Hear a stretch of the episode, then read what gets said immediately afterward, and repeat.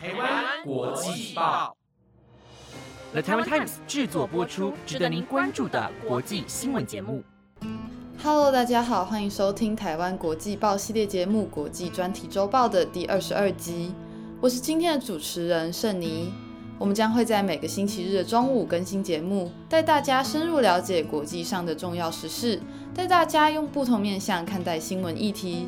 希望节目能够在未来符合你们的期待。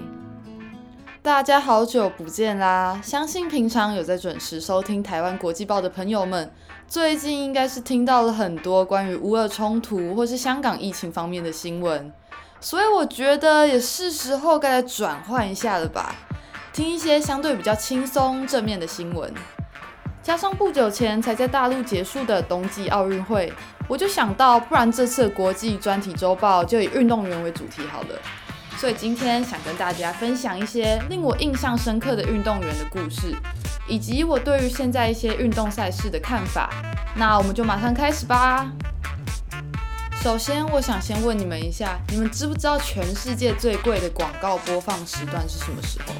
给你们三秒钟，好，三秒到了，就是呢，美国体坛的年度盛事美式足球超级杯的时候，厂商们呢，他们在这个时候为了能让很多人看到自己宣传的产品，平均每三十秒的投放广告费用可以高达台币的一亿六千万。那个时候我就想说，哇塞，真的假的？有必要这么贵吗？啊，是到底有多少人在看？结果观看的人数有高达一亿多，哎，真的是蛮扯的。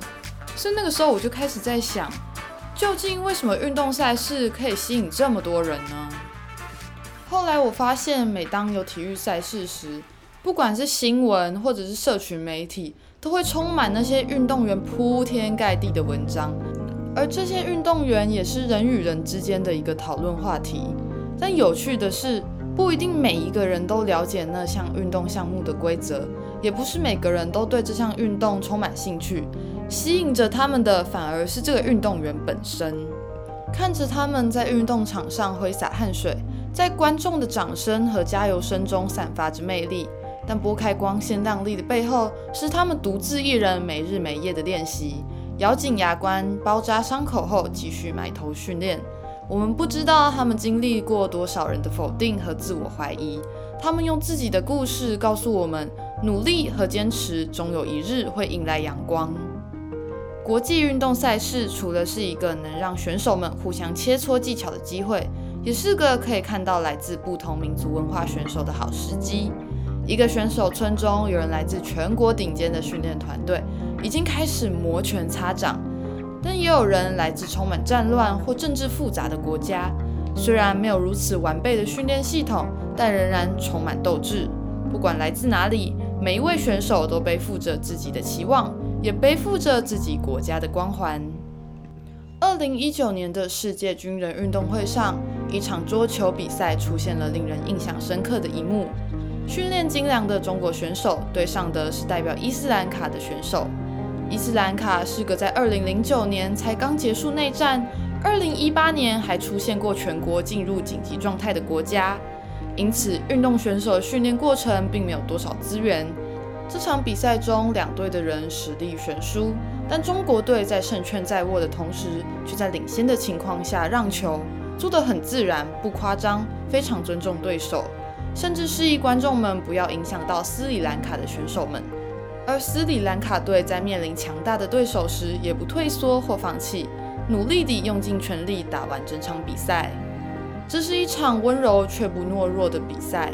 这场比赛在通常张牙舞爪的体育赛事中极为少见。这种温柔又强大的精神，除了让人感受到体育的美好，更多的是人与人之间的同理心和尊重。我认为运动选手的心态是最值得我们敬佩和学习的地方。要有拼尽全力赢得胜利的决心，又要有面对失败的坦然，对自己的能力拿出自信。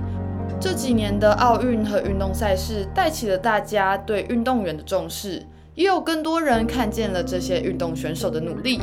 但是，越多人的关注，越多的压力也随之而来，因为大家给予了希望你能拿金牌的期望在他们身上，他们就更是放不开。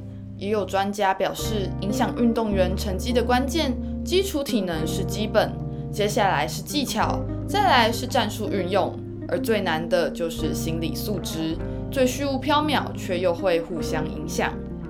美国体操天后西蒙·拜尔斯被誉为是美国有史以来最伟大的体操选手，在2016年里约奥运四度夺金，并且拥有十九项世界体操锦标赛的冠军头衔。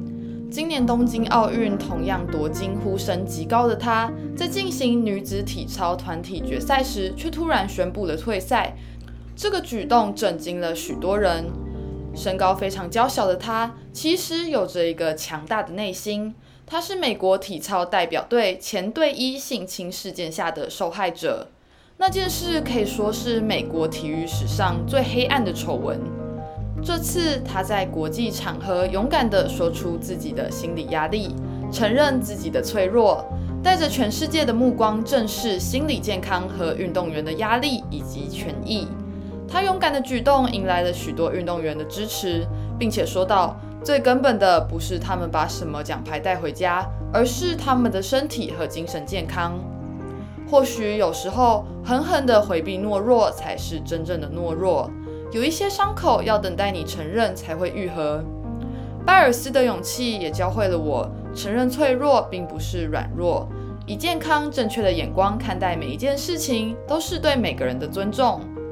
不要嘲笑他人的伤疤，因为那是他们最痛苦也是最灿烂的蜕变。拜尔斯这个行为是自身的考量，而延续到了更多拥有同样问题的人。但接下来要说的这个人，比起来可能就相对的听起来自私的一点点。不过他的自私反而让许多人为他流下了感动的泪水。在你的印象中，参加奥运的最高年龄是几岁呢？来自乌兹别克的四十六岁妇人丘索维金娜，算上去年二零二一东京奥运，已经是第八次参加奥运比赛了。往年她的战绩辉煌，是体操界的传奇人物，并且获得了“体操妈妈”的称号。二零零二年，当时已经退役的她，年仅三岁的儿子被诊断出白血病。为了儿子的病情，她和同为运动员的丈夫搬到德国，并四处征战，以筹措儿子的医药费。虽然病情有所好转，但是仍然不太稳定。每天努力运动的她，就为了帮儿子凑集医药费。为了赢取奖金，她甚至改变国籍，在2008年的北京奥运会上披上了德国战袍，以跳马项目夺下个人银牌，创下二十年来最好的成绩。但也因此被人视为国家的叛徒。即使受到了几千万人的谩骂，在一位期望自己儿子健康长大的母亲身后，根本微不足道。